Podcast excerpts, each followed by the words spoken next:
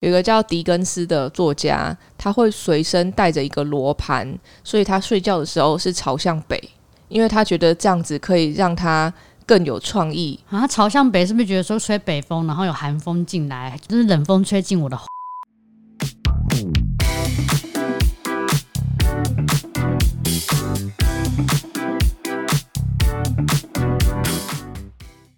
嗨，大家今天过得好吗？欢迎收听理科 PD。嗨，大家好，我是吃吃，好久不见。嗯，就是我们不小心 miss 掉了一两集，但没事，我们今天又回来了。今天要跟大家稍微聊一下的，就是好像成功的人都有自己的小怪癖、小迷信。那我们可以从心理学上面来讲，它到底是不是真的有用？那你自己觉得你有什么小迷信吗？风水啊、算命啊，会不会算塔罗牌？你不是很喜欢水晶吗？我觉得我喜欢水晶，只是因为它亮晶晶。可是你不是也会戴水晶，然后跟我说什么粉红色招桃花？哎然，后其实蛮准的。你有桃花吗？哦，粉丝也是一种桃花，就是了。对啊，我那时候就是为了喵喵，我那时候其实就是为了想要有更多观众缘，然后就有带粉晶，然后我还买了那种黄铁矿，就我觉得可以招财，然后就摆在我自己喜欢的地方，然后多看这样。所以这也算是一种小迷信啊。哦，我以为我已经不算迷信了，因为我很少算命，哎，或者是甚至不想去算，因为我不想听到不好的东西。二零一九年的时候，我记得那时候一度我附近所有的 YouTuber 手上都带着一串水晶，然后大部分人就戴黄色的跟粉红色的。我知道啊，你还碰了我的粉红色水晶，你就说，哎、可以借我看一下吗？然后我就呃。呃，然后你你碰完之后，我就说，哎、你知道吗？其实呃，水晶是不能给别人碰的，啊哈哈，没关系啦。然后你就很尴尬的脸，是你骗我的吧？哪有什么水晶不能给人家碰？碰了会怎样？那碰了可能就是哦，就磁场就会没了、啊。粉你的粉丝就跑到我身上吗？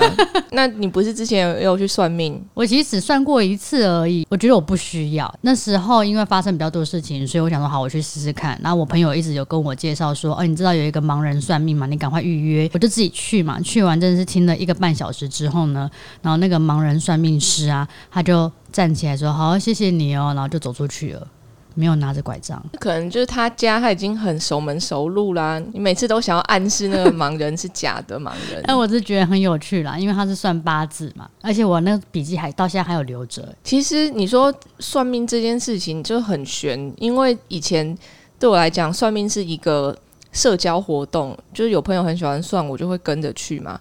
然后他们就会说：“那你也一起啊？”我记得我在二十岁的时候吧，还在读大学，然后就跟着一起去算命。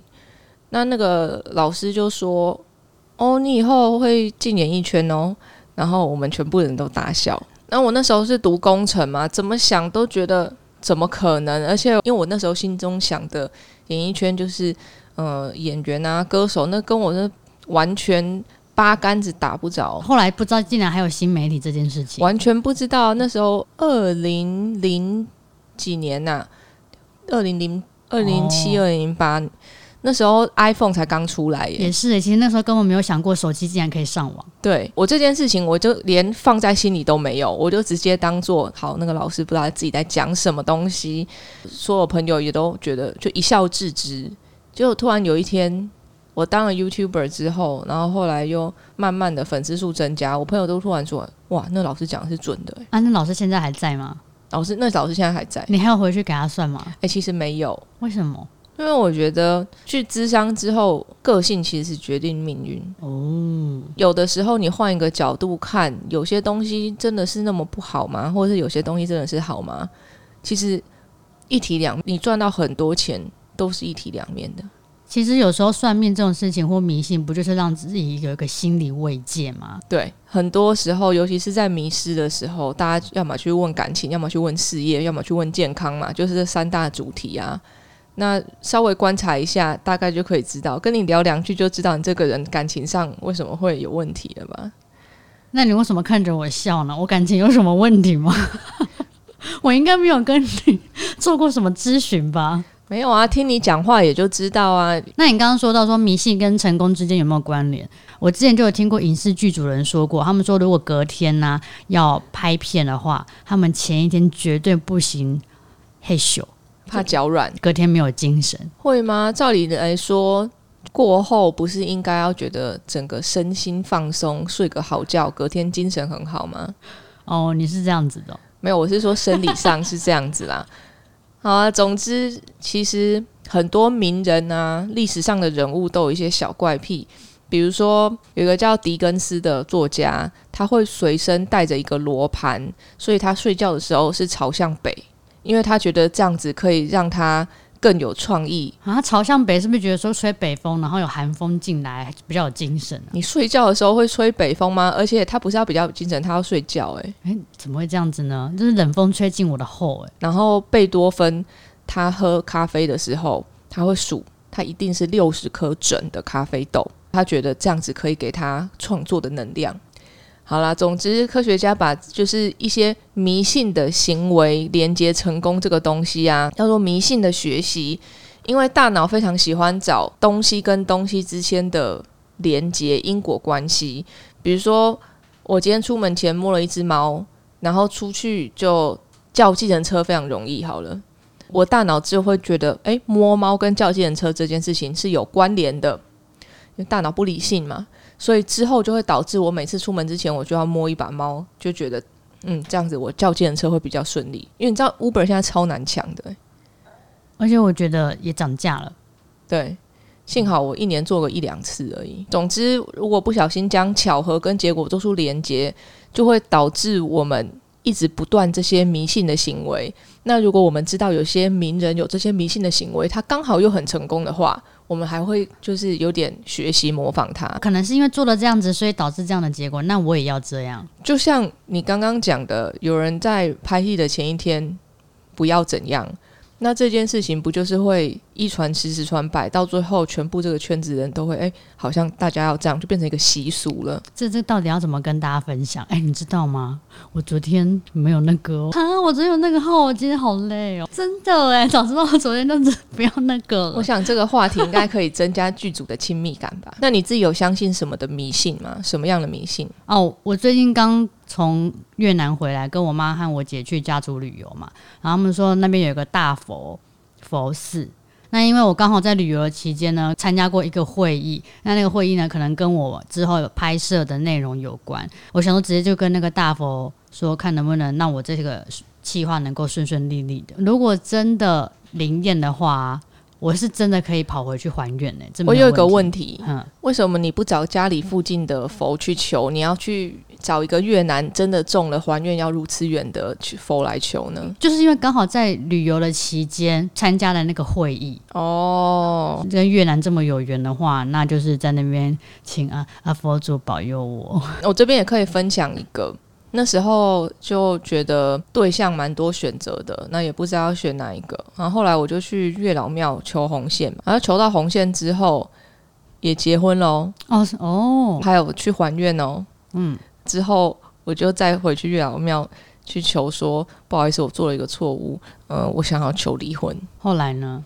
然后也成功离。那红线的定义是什么？月老是会帮你签你适合的吗？还是你心想事成的人？那时候他们是说你要自己列条件，然后越列得越清楚越好。之后像这样子的人就会出现。那你列的条件真的是这样子的人？其实我列的条件，我现在看起来我都觉得偏幼稚。如果要我再一次的话，我不会这样写。哦，我我可能大概可以猜得出你是列什么样的条件，但是这些条件完全是不切实际的。嗯，可能类似是这样子。嗯嗯我觉得这是我人生中最接近迷信的状况。哦，我之前有听我朋友啊，就是她是一个姐妹，然后她说桃园啊有个什么济公师傅很厉害，然后也是可以求桃花，但是我就想说，大部分以传统的庙来说。他们可能都只求一男一女啊，这样。可是你是姐妹，那你怎么办？她说没有哎、我去那边的时候，济公就说现在都什么时代了，你要男生爱男生有什么不好的？所以还真的给他求到了、然后到现在，就是他妈妈双方家长都很喜欢他。那时候自己想一想啊，我是觉得列条件这件事情就是一个重点，因为常常我们不知道我们想要什么样的对象，那对象出来的时候，我们也不确定到底是不是。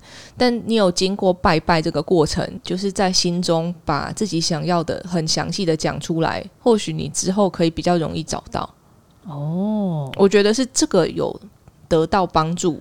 就是我们大脑已经确认一遍条件之后，要是有的话就，哎锁定就是这个。嗯嗯，啊，我也不太确定哎。但你知道，如果要说迷信的话，咖啡厅这件事情，前一阵子不是有开咖啡厅吗？我也是前前后后有拜拜，然后还甚至还找林白。那林白说你会倒是不是？林白说我要换名字。哦，名字也很奇怪啊，什么私密处。然后林白也有说跟谁合作比较适合，但是如果跟谁合作在一起跟第三个人合作就会不适合。结果有准吗？我觉得蛮准，可能对我来说有一个 B 的人会影响我跟 C 之间的关系。是哦，那你接下来还会再开咖啡厅吗？如果有机会的话，还是可以啊。为什么还没亏到钱不开心？哎，你不要看起来好像没有作为，我心里还是默默的有在田野调查做功课，就是真的是每个人遇到我关心一下。因为真的太荒唐了。其实迷信还是有带来好处啦，像迷信这个行为可以增加我们的自信，减少焦虑嘛。就像美国的棒球选手，他在运动之前会做一些仪式，他就可以让自己更稳定，就觉得嗯，我有做这个了，我很安心，接下来我就正常发挥表现就好了。它是一种自我安慰的动作。那有的时候像小时候考试啊，有些人就会一定要用哪一支铅笔啊，用哪一个橡皮擦。或者是考试之前要吃一块巧克力，我那时候看他们这样子做，我是觉得真的有用吗？然后我朋友就分了我一块巧克力，结果我边写考卷肚子就开始痛。哎呦！但我还是把它写完了，就表示那个那巧克力跟我没关系。然后我就问我朋友，你觉得这样有写的比较顺吗？那时候是考数学，他说没有啊，不会的还是不会啊。那你我没有不会啊，但是我肚子痛。那你姐不是蛮迷信的哦？我姐超迷信，她还去算什么前世今生呢？你信那个上辈子啊，还是前世之类的？就我跟我姐是。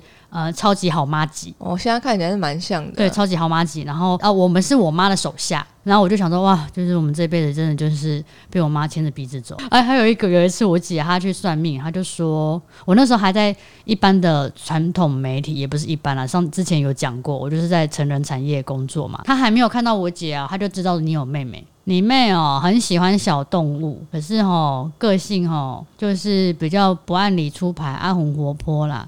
啊，如果说你要请他去做媒体产业的话，哈，可以去东升呐。讲那么细耶？什么时候的事？你当 YouTuber 之前吗？不是全职 YouTuber 之前，但后来我真的有 MCN，嗯，就是有签到东升照咖那边。